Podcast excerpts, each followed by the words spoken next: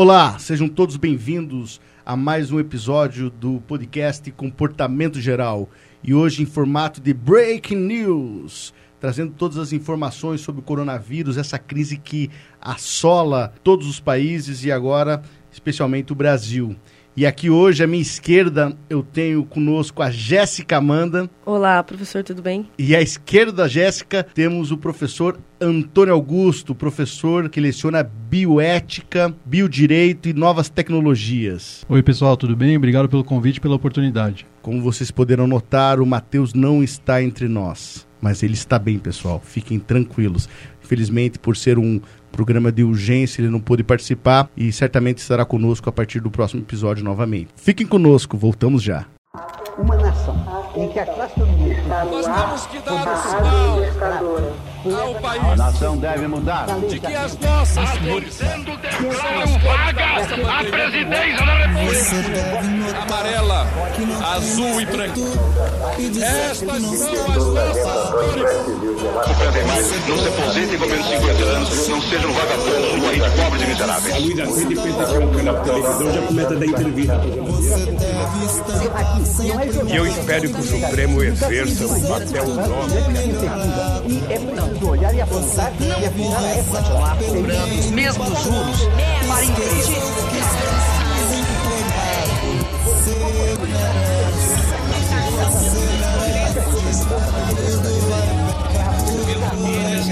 Os meus amigos, a minha família.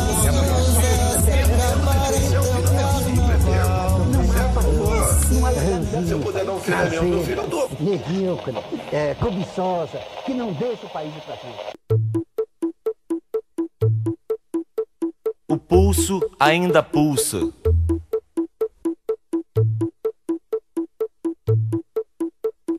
Peste bubônica, câncer, pneumonia. Raiva, rubéola, tuberculose, anemia. Rancor, cisticircose, cachumba, difteria. Encefalite, faringite, gripe, leucemia. E o pulso ainda pulsa.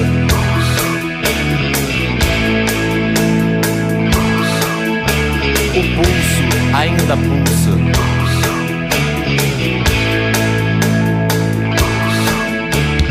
Hepatite, escarlatina, estupidez, paralisia. Toxoplasmose, sarampo, esquizofrenia. Úlcera, trombose, coqueluche, hipocondria. Sífilis, ciúmes, asma, cleptomania. E o corpo ainda é burro. Essa música, ela é assustadora, mas parece ser muito importante para esse momento, né? Afinal de contas, apesar de tudo, o pulso ainda pulsa. Bem, estamos aqui novamente no podcast eh, Comportamento Geral, tratando dessa situação do, do coronavírus.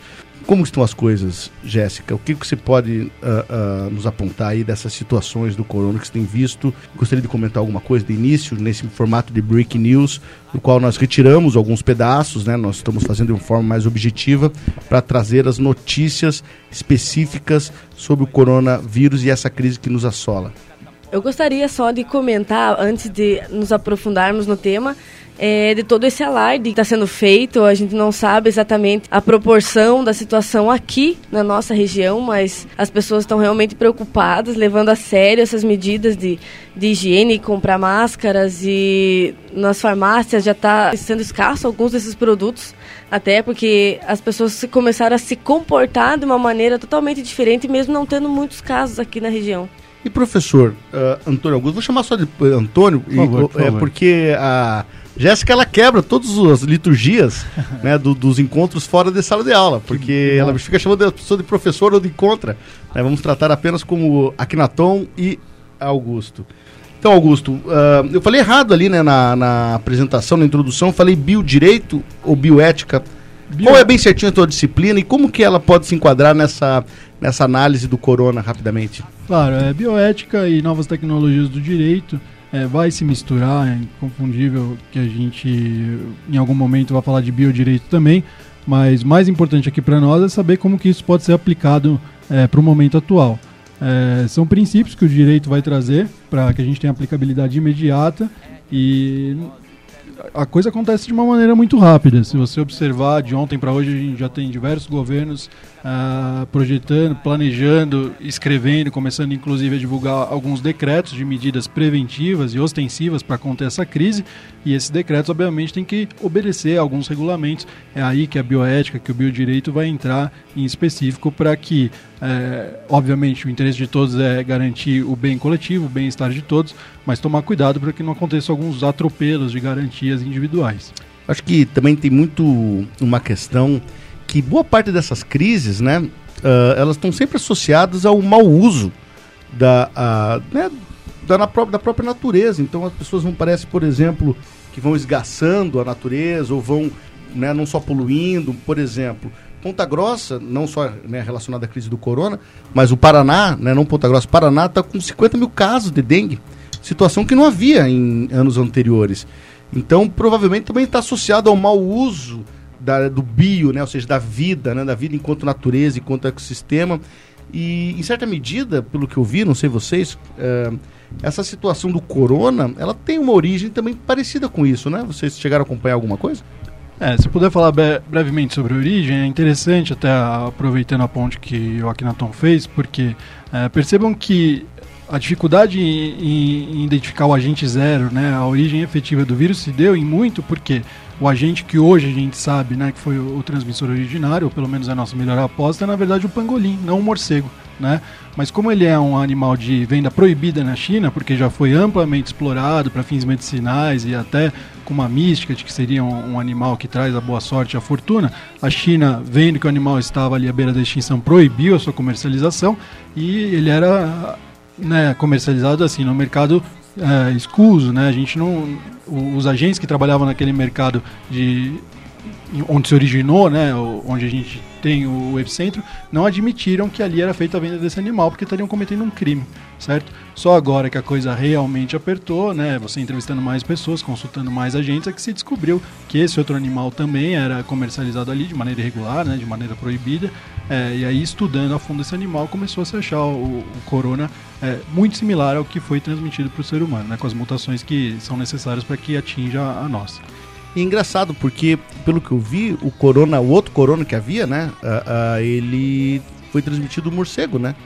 Então parece que ele que, que há uma espécie de uma hibridização, uma, uma, né, uma mutação desse vírus né, ao longo do tempo, conforme a gente vai tendo esse tipo de comportamento né, alimentar, nesse caso da China.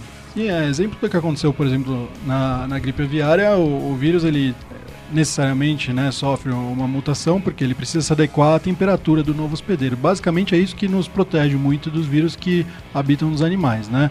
Obviamente tem questões biológicas mais profundas, que não é nem nosso intuito aqui abordar, mas uma delas é a temperatura né, do corpo do animal, que normalmente é mais quente, né, tanto do pangolino, do morcego, do, das aves, dos porcos, e a nossa. Então quando ele muda é, de temperatura, ele acaba morrendo. É, não foi isso que aconteceu nesse caso, ele teve ali as suas transformações até que se tornou né, apto a infectar também os seres humanos. É, um exemplo bastante interessante para a gente ver como a ciência funciona nesses casos é a vacina da febre amarela, né? Ela desenvolve um vírus é, ela desenvolve, ela, ela, tem né, em si um vírus enfraquecido é, que sobreviveria num organismo de temperatura inferior à nossa. Quando chega no organismo que tem a nossa temperatura, ele termina então por fazer uma contaminação muito leve, só o suficiente para criar os anticorpos, e a partir daí já não causa mais perigo nenhum para nós. É, e é interessante ver como essa crise ela foi se desenrolando, né? A Jéssica comentou há pouco sobre os mercados, né? E essa essa, né, essa preocupação que as pessoas têm que podem gerar eventualmente uma crise de abastecimento.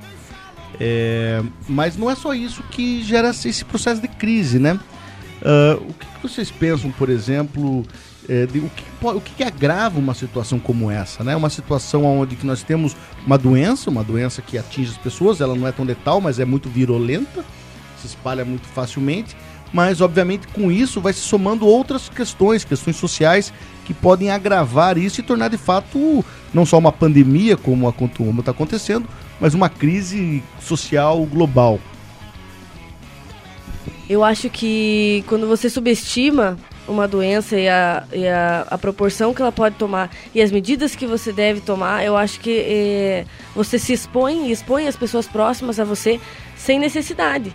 Né? As pessoas têm medo de, de acreditar que é uma coisa séria. Na verdade, no começo, os próprios médicos foram desacreditados, né, quando falaram do, do coronavírus. E eu acho que quando você subestima um problema sério assim, ele se agrava sem que você possa controlar muito. É, eu acho que a gente pode até aproveitando o que a Jéssica disse aqui, sintetizar o argumento todo na palavra desinformação, né? Se a gente parar para pensar que, como ela mesma expôs, o, os médicos chineses que primeiro alertaram sobre o, o Covid-19 foram desacreditados, é, e a gente transcorre cerca de dois meses para um caso de São Paulo de um estudante de geografia da USP que foi buscar é, atendimento médico e foi é, desdenhado, seja a palavra, foi desacreditado pelos médicos que o receberam ali, né, que trataram com algum deboche e mandaram ele de volta para casa. Esse estudante em questão estava contaminado, foi frequentar as aulas porque os médicos não deram a credibilidade devida. A desinformação, ao meu ver, é um, é um grande ponto de combate, né, de enfrentamento para aqueles que querem realmente ter uma solução na crise. Porque, veja, a gente, em especial no Brasil, tem a experiência desse governo atual de tentar diminuir a atuação do Estado né, e promover uma maior atuação do, dos entes privados, dar mais liberdade para o mercado. E isso se acentuou muito nesse momento de crise, onde, ao meu ver, fica bem claro uma falta de liderança, né, uma, uma voz ativa para falar o que vamos fazer agora.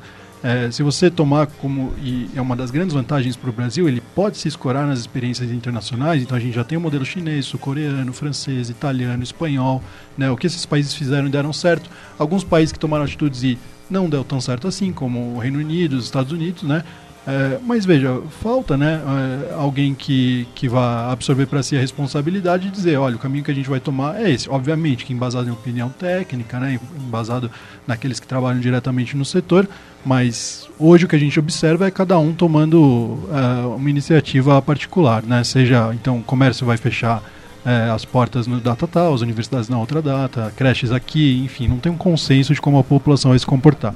Mas parece que um ponto positivo, né, se é possível dizer, dessa crise é, sanitária e de saúde é que né, as pessoas vão ter que acreditar na ciência, né? Porque, pelo amor de Deus, de fato, um governo como esse do qual a, o presidente, quatro dias antes, brinca falando que não tem, que é tudo ficção, tem que acabar com isso aí, isso é brincadeira, tá ok?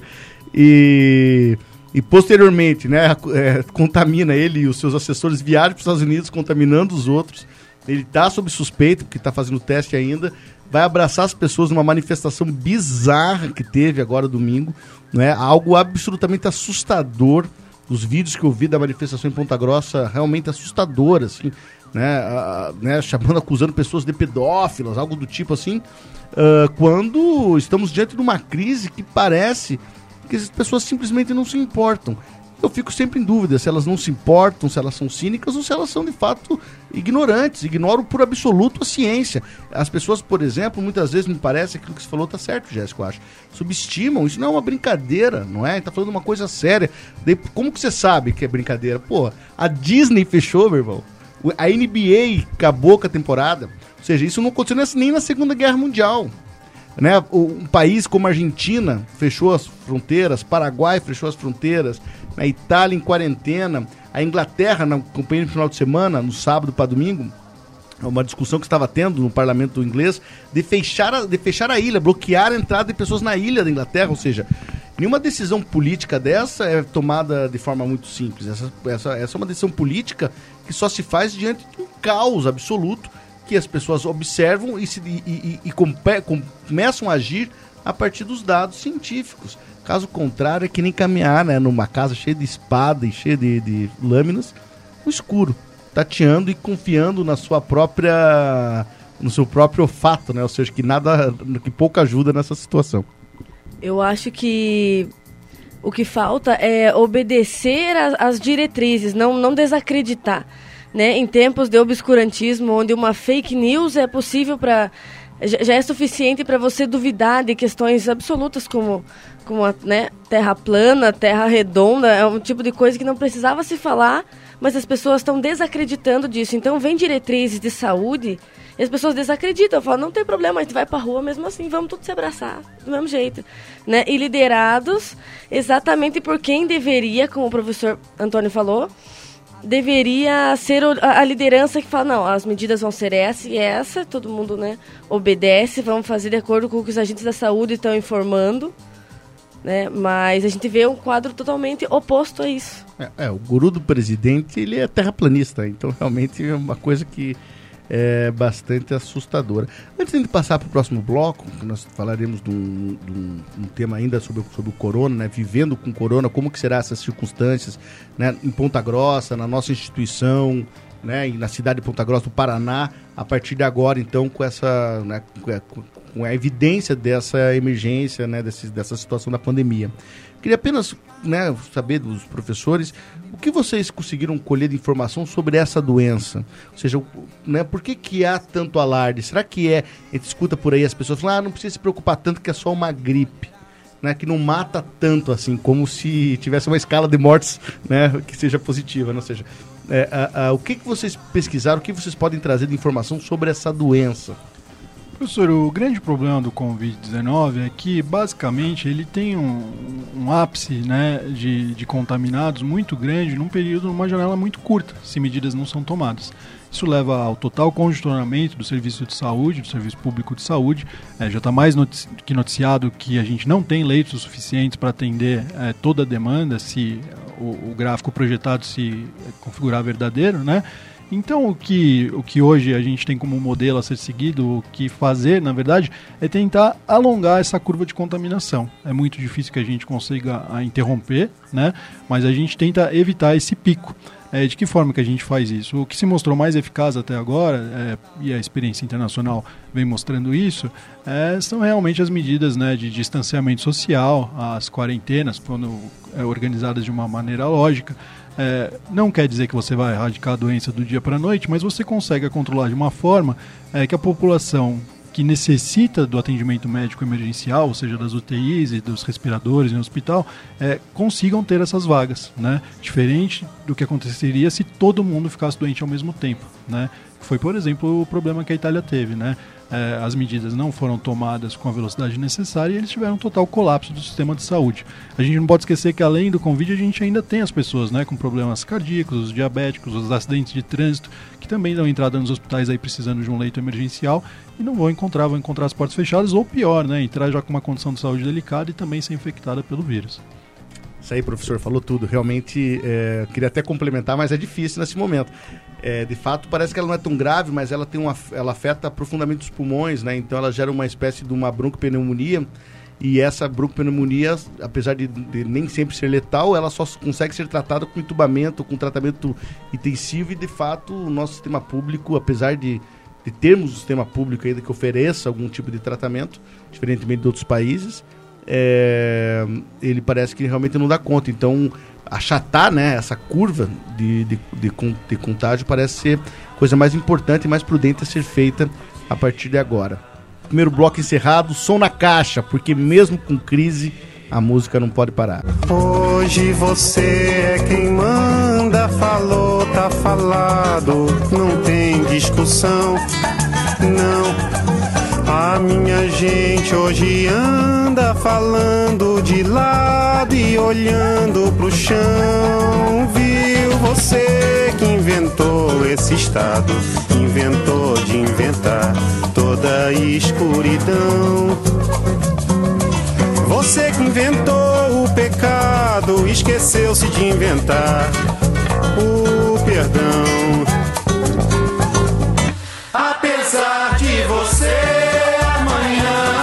Ser outro dia.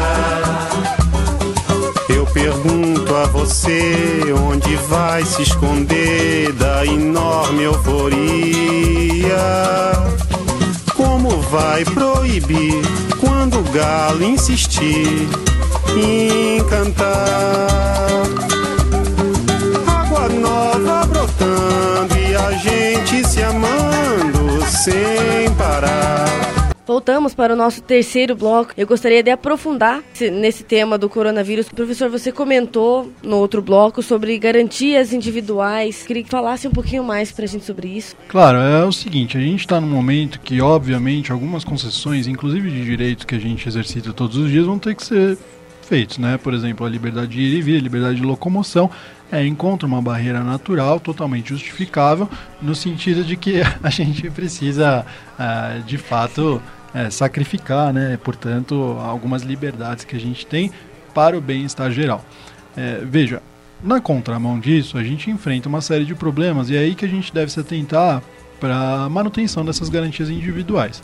Um dos problemas que se tem falado muito é a suspensão, a suspensão da, das atividades escolares. Porque veja, os alunos da rede pública normalmente, né, uh, teriam condições de ficar em casa, a gente sabe que muitos é, aproveitam o período escolar, inclusive para fazer suas refeições. E se eles tivessem que fazer essas refeições em casa, eles não teriam condições. Como que fica né, a assistência a esse tipo de aluno? Ou, por outro lado, os profissionais autônomos. Né? A gente tem um exemplo é, muito positivo, muito benéfico é, de, uma, de uma empresa ah, fica situada lá em São Paulo, né, o iFoods, é, que, que se movimentou já antecipando o problema, criou um fundo, se eu não me engano, um fundo de um milhão de reais para dar uma assistência uh, para os seus entregadores, né, que são ali companheiros que fazem a empresa funcionar. Uh, caindo o número de delivery ou sendo impedido de fazer o delivery, obviamente que o orçamento familiar dessas pessoas ficaria comprometido. Né? Quem corre é, em socorro a essas pessoas? É, a gente tem hoje no Brasil, inclusive, um incentivo né, ao, tra ao trabalho informal. Né? E a grande consequência do trabalho informal é justamente essa. Quando a gente tem uh, um episódio que foge do comum, como que ficam essas pessoas, uh, então, se não podem trabalhar? Né? As diaristas, as faxineiras, né? o pintor, o pedreiro, que, que ganha ali por dia trabalhado. Se ele não pode sair de casa, de onde vem o sustento? Né?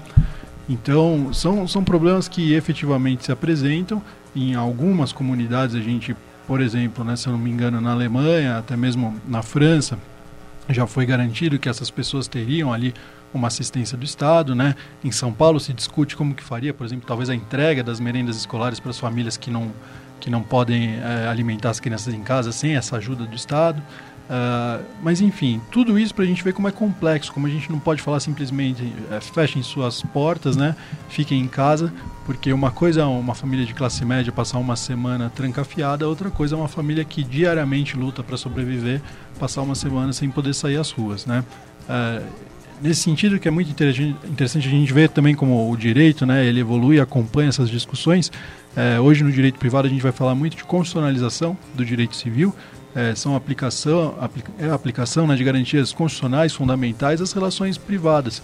Ah, então, por exemplo, a dignidade da pessoa humana, ah, o solidarismo, né, é, são princípios aí que garantem né, o mínimo existencial para essas pessoas, garantem que o coletivo corra em socorro, em auxílio a essas pessoas, é, para que mantenha ali, nesse, principalmente nesse momento de crise, é, um mínimo né, para que, que a gente possa atravessar isso e depois voltar à normalidade.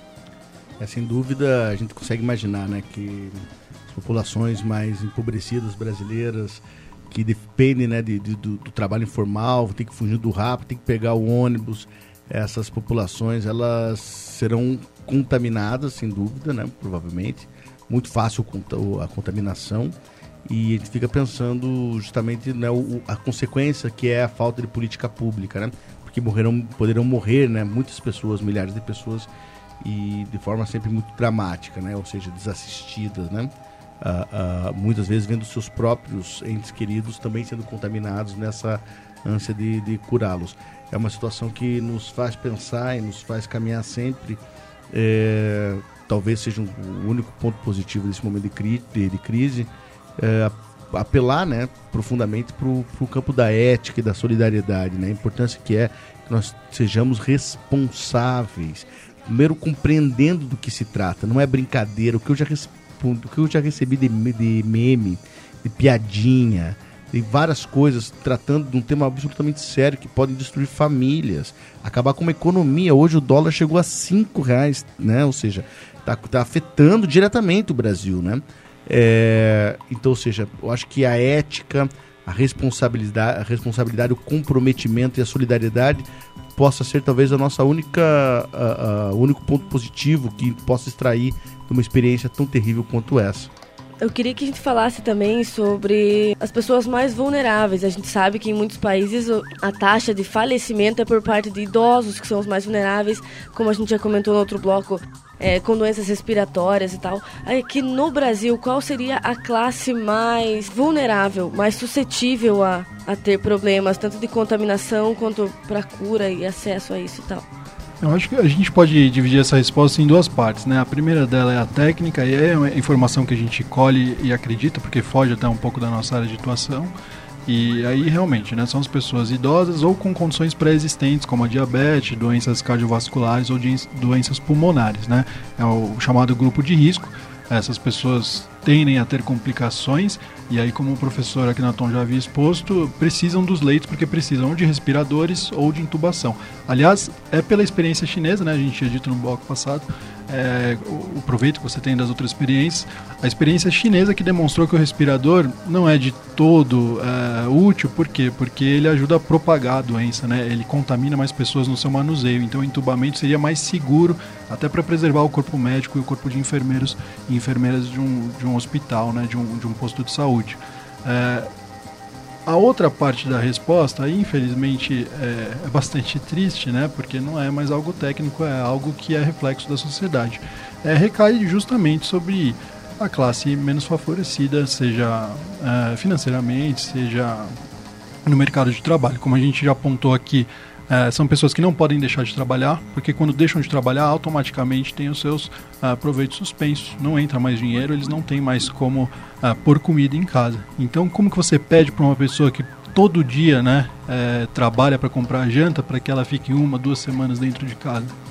É, essa pessoa vai se expor mais, né? É, ainda, a gente, a gente sabe, por exemplo, que, que a internet, ao meu ver, deveria ser tratada no Brasil de uma maneira muito mais séria o acesso à internet deveria ser facilitado. Então a gente já teve a Anatel pedindo para as operadoras aumentar a velocidade da internet, a gente já tem alguns sites é, liberando, né, sites que eram só para assinante, jornais só para assinante, liberando informação para todos, mas ainda assim a gente sabe que nem todas as pessoas têm o acesso fácil que a gente tem, de puxar o celular e poder consultar o site, poder ter informação, ou mesmo de ler e compreender aquela informação pela pobre formação escolar que ela teve. Então, seja através da desinformação, da informação que não chega nessa pessoa, da necessidade que ela tem de se expor mais ao risco, é, esse é um grupo que vai ficar bastante vulnerável, né? Porque a gente sabe que, apesar da contaminação né, ser, ser mais letal para esse grupo de idosos e pessoas com doenças pré-existentes, não quer dizer que pessoas em outras faixas etárias também não possam ter complicações. Também temos que lembrar que estamos chegando no inverno, que é o momento onde que essas, essas situações é, de doenças respiratórias, né? As pessoas ficam mais fechadas e sem dúvida isso poderá ainda mais, ainda se agravar ainda mais, né? Por conta dessas situações, o, tanto o, o governo estadual como o municipal, diversas instituições, né, a, a universidades federais, estaduais e a Unicecal, elas estão criando uma suspensão das atividades presenciais, né, sobretudo. No caso aqui da Unicecal, nós estamos transferindo né, as nossas aulas para o conteúdo em EAD na tentativa de né, manter o calendário e que possamos aí manter uma interação permanente com os alunos, essa é uma preocupação, né? É, é, durante esse período de crise para que a gente possa né, continuar os estudos, continuar né, se ocupando nesse período e que não seja de todo desperdiçado, porque é um pouco isso que se falou, né? Ficar em casa vendo Netflix, pô, para quem que pode, quem que quer né, fazer isso durante tanto tempo? Então, na medida do possível, tentar manter as atividades, né, quando é possível, no nosso caso, estudantes e professores, né, é possível, né, dá para ser feito, é um comportamento ético, esperado e responsável de qualquer instituição, mas de fato restam aquelas pessoas que né, precisam comer, né, que não tem né, um apoio, um apoio social, uma política pública que lhe assista. Que a vida não para, né? É um privilégio parar tudo, parar a vida é um privilégio. São pouquíssimas pessoas que podem realmente, mesmo com trabalho formal, não, não só no, na categoria de trabalhos informais, mas quarentena, esse, né, esse tempo de ficar em casa, de recolhimento, é, acaba sendo um privilégio. É, é, achei. E em tempos de crise, em tempos de, de todo esse alarde, é, em que momento é possível observar que chegou o ponto crítico naquele país? O que não foi observado né, na Itália deve, deveria ser, te, em tese, né, observado nos, nos países. É, Jéssica, o que aconteceu, e só aproveitando um gancho do que você falou, né, do privilégio de, de poder, daqueles que podem ficar em quarentena, né, tem uma frase que correu aí pelas redes sociais, eu não sei se é verídica ou não, mas não deixa de ser bonita, né, de que um idoso europeu teria falado, a minha geração foi pedido para ir à guerra, a de vocês a gente está pedindo para ficar no sofá.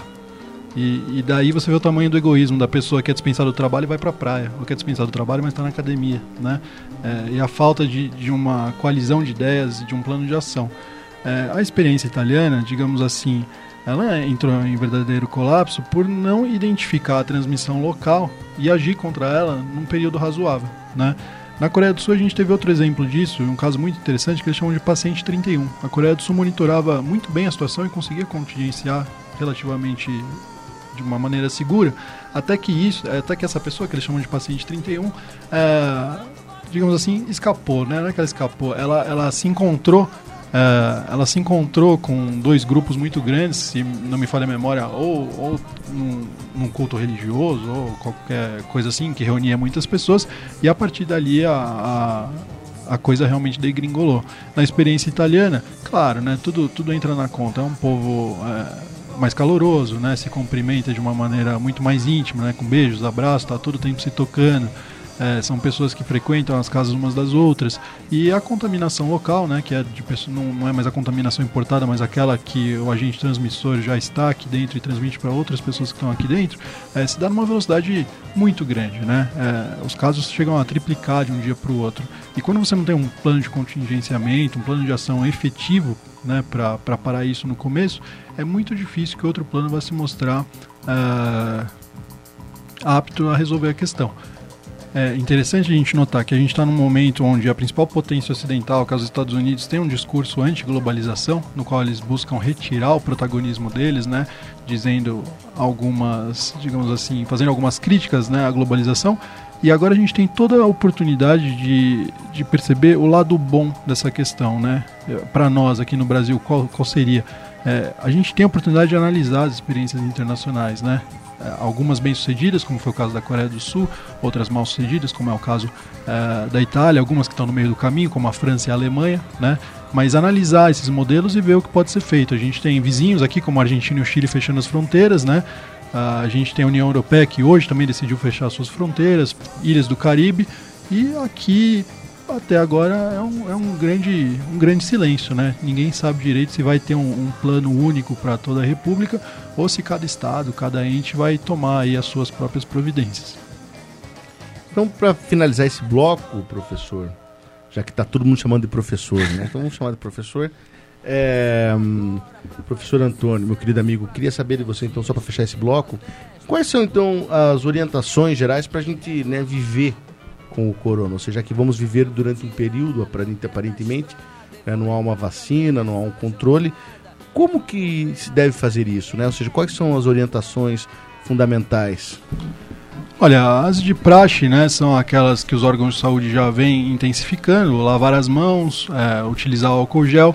Lembrando, né, que o álcool gel não é milagre, não faz milagre, né? Lavar, se você tem água e sabão e pode lavar as mãos, isso também ajuda, soluciona, né, a questão de contaminação nas mãos. O álcool gel é uma medida a mais, né, para te proteger. É, evitar uh, cumprimentar, tocar as pessoas, aglomerações, reuniões, né, com muitas pessoas, manter uma distância segura da, das pessoas que você uh, necessariamente teve que encontrar, tem que estar junto por algum motivo e sem falsos moralismos, dentro da possibilidade de cada um, buscar evitar né, o, o trânsito uh, desnecessário, viagens desnecessárias, né, uh, manter a calma na hora de comprar suprimentos, né, essa corrida desenfreada aos mercados que a gente já observa em algumas cidades é algo totalmente sem sentido, né, não, não há motivo para que isso aconteça. É, agora, no que diz respeito às políticas, né, vai realmente depender de, de cada estado, de cada ente, determinar a forma que deve ser realizada. Por quê? Porque talvez num lugar onde os casos não, ainda não existam, a contaminação ainda não chegou, você paralisar tudo possa gerar um impacto econômico muito grande. E aí, quando o caso chegar, quando a doença chegar, você tem que paralisar de novo e acentua esse impacto econômico, né? Em algumas localidades onde a doença já está já tá tendo transmissão local, a paralisação já é necessária, os estados já estão se mexendo para isso. Então, é uma decisão técnica muito difícil que vai ser realmente uh, dada pelo, pelos órgãos responsáveis, analisando o cenário né, social, econômico e de saúde daquela região. Mas essas regras gerais que estão amplamente divulgadas, basta dizer, são regras fáceis de serem seguidas, né? Basta que a gente realmente tenha dimensão do tamanho do problema, é, dimensão de que mesmo que você seja jovem, acha que não pode se machucar com essa doença, que isso não pode causar um mal tão grande, você pode ser um agente disseminador e aí prejudicar pessoas que realmente estão no grupo de risco. Eu acho que uh, talvez um acréscimo apenas, né? Essa situação de viver né, com, com esse risco, com essa insegurança. Eu acho que mais uma vez o apelo à ciência, à razão, é uma boa chave.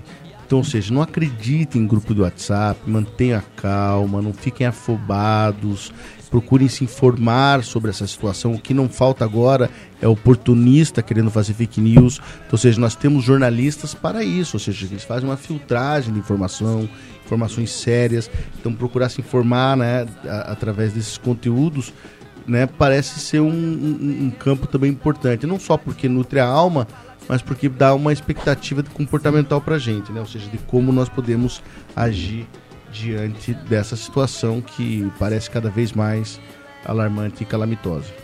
Então encerramos mais um bloco desse Break News do comportamento geral. Mais uma vez, obviamente, apesar da situação, com som, porque o som também não pode parar. Jéssica, som na caixa. Foi assim, num dia em que todas as pessoas do planeta inteiro resolveram que ninguém ia sair de casa, como que se fosse combinado em todo o planeta. Naquele dia ninguém saiu de casa. Ninguém. O empregado não saiu pro seu trabalho, sabia que o patrão também não tava lá. Dona de casa não saiu pra comprar pão, pois sabia que o padeiro também não tava lá. E o guarda não saiu para prender, pois sabia que o ladrão também não tava lá. E o ladrão não saiu para roubar, pois sabia que não ia ter onde gastar.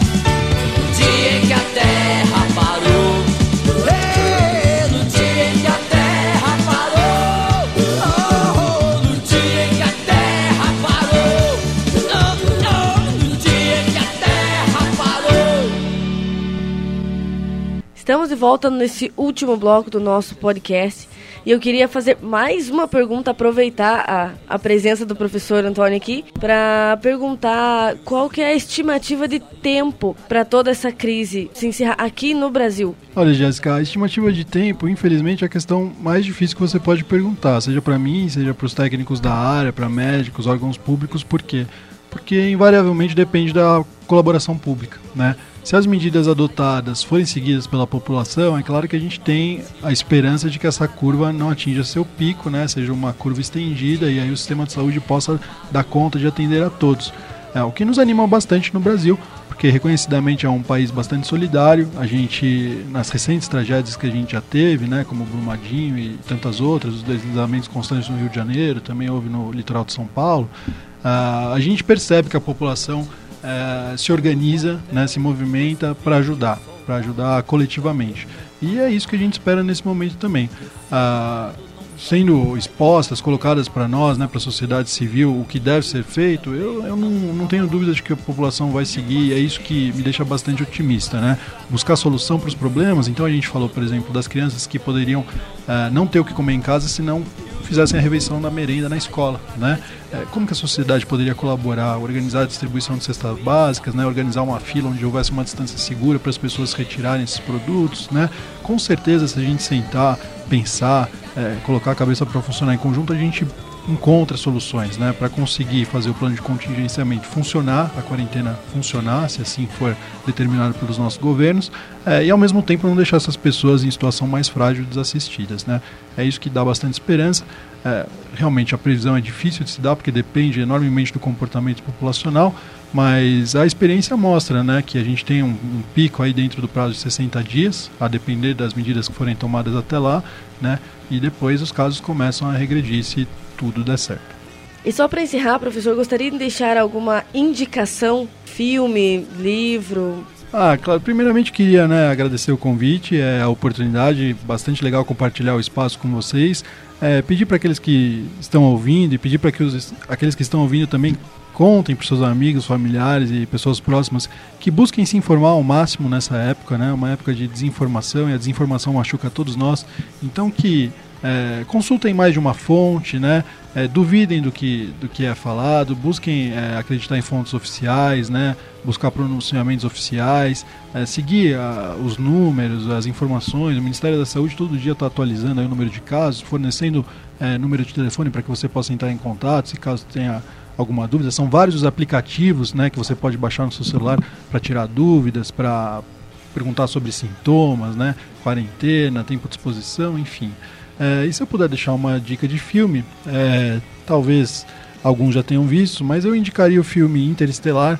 É um filme que eu particularmente gosto muito, que eu acho que nesse momento se aplica bem por duas questões. Primeiro, a relatividade do tempo, né? É, como esses dois meses podem passar muito rápido ou muito devagar, dependendo das ações que a gente venha a tomar. Como essa crise pode ser curta, longa, dependendo dos olhos que você estiver observando. É, e, e, o segundo ponto no filme que me interessa muito é como que a gente tem que colocar a sociedade né, em prol do individual. E claro que isso não vai estar explícito no filme, a gente pode eventualmente até discutir o filme que ele, ele é bem profundo nesse sentido, mas mostra que no fundo, no fundo a gente tem que, tem que fazer pelo, pelo próximo, né? Isso reflete diretamente para nós e é proveitoso para nós também. Mas deixar o individual de lado, o egoísmo de lado agora e, e trabalhar é, pensando em solidariedade, pensando no bem coletivo. E tem alguma coisa de positivo, de esperançoso que você possa deixar Acho que, apesar de toda a crise, é, com certeza vai deixar cicatrizes bem profundas na nossa sociedade. Não é uma coisa que vai passar sem machucar ninguém, né? Mas junto a isso vem aprendizado, né? Vem um amadurecimento político, um amadurecimento social. A sociedade sai disso mais unida, mais forte, né? A gente cria laços mais estreitos com outras nações. É, por exemplo, é muito bonito ver que a China já diminuiu os casos a ponto onde ela pode é, mandar médicos para a Itália, porque esses médicos já não, não são mais necessários na China e podem ajudar na Itália pela experiência que eles já têm. É, então, como a gente estreita os laços internacionais, internamente, como a gente se aproxima, se ajuda, né? E, e, redescobre esse sentimento de solidariedade que, infelizmente, nos últimos anos anda um pouco embaixo. E você, professor, qual é a sua indicação para hoje? Olha, queria indicar três indicações. Primeiro, eu queria indicar um jogo de computador muito curioso, sobretudo para esse momento, que chama Plague Inc., que é um jogo que você simula né, praga, seja bactéria, vírus, uh, né, até outras ficcionais, né, como o zumbi, por exemplo. Mas pegando aqui o vírus, você pode criar um vírus, simular a sua, a, sua contaminação pelo mundo. O objetivo do jogo é destruir a humanidade, matar todos os seres humanos. Agora, claro, tirando a questão da brincadeira do jogo, o jogo tem uma coisa interessante, que ele permite a gente perceber como que ocorre a transmissão. Né? Então, você, como está desenvolvendo o vírus, você pode criar com que ele se desenvolva mais via aérea, através catarro, através suor, ou através do vento, através de animais. E quando você tem essa, esse, esse contágio através dos animais, ele também tem mais possibilidade de mutação e vai criando mais sintomas. Então é um, claro, é um jogo que é um tipo um quest, é difícil você conseguir, né, exterminar, obviamente, a humanidade, mas sobretudo ele nos ensina como isso é possível de acontecer, né? Ou seja, nós temos que estar atento. Se nós não percebemos, e curiosamente, o que impede que você, enquanto vírus, domine são justamente os cientistas. Então, quando vai abrindo centros de investigação no mundo e vai te, te, te, te perseguindo, vai gerando uma pesquisa até que eles criam a vacina e acabam com com, com vírus que você criou, que normalmente, na maioria das vezes, é o que ocorre, né? Dificilmente é, é, é, é muito difícil né, você conseguir exterminar a humanidade, sobretudo nos níveis mais hardcore assim, do jogo. Um outro, um outro, uma outra sugestão que eu queria deixar para vocês é um livro que eu gosto muito, um autor que eu gosto muito, um autor inglês, e ele agora nesse período aí, ele escreve livros grandes, então nesse período de, de de suspensão das atividades, de ficar em casa, né? De ser responsável, como o professor uh, falou há pouco, é, é, o Kim Follett. O Kim Follett tem vários livros, Pilares da Terra, né? Mas tem um livro que é a continuação dos Pilares da Terra, que se chama O Círculo de Fogo, se passa na Inglaterra em 1300, que é bem no período que tem, que tem a, a, a peste negra. Então é uma história muito bonita, né? Uma de dois personagens, se passa na mesma cidade dos Pilares da Terra e na idade, na idade média na Inglaterra, mas mostra muito bem o poder que a solidariedade tem e ao mesmo tempo que o maior inimigo é a ignorância, o maior inimigo é o obscurantismo, o fanatismo, né? Que no Brasil aparentemente não há vírus que mate. Estamos encerrando esse terceiro episódio do podcast Comportamento Geral, em especial Breaking News, trazendo as atualizações do coronavírus. Queria agradecer ao professor Antônio Augusto pela participação. Ah, obrigado vocês pelo convite, pela oportunidade. Eu peço desculpa se algum dado, alguma informação não está tão precisa, foge um pouquinho da nossa área, essa parte mais técnica, mas eu acho que tem bastante informação, bastante conteúdo para que o pessoal possa se atualizar é, e ficar mais tranquilo aí frente a essa questão, atuando da maneira correta. Esse é um programa vinculado ao projeto de extensão do curso de Direito Unicecal. Foi um prazer estar aqui com vocês nesse episódio. Fiquem atentos aos próximos episódios aqui na nossa plataforma. E fiquem em casa, gurizada. Se cuidem. Como diria Raul, estamos sofrendo de falta de cultura para cuspir na estrutura, meu filho. É!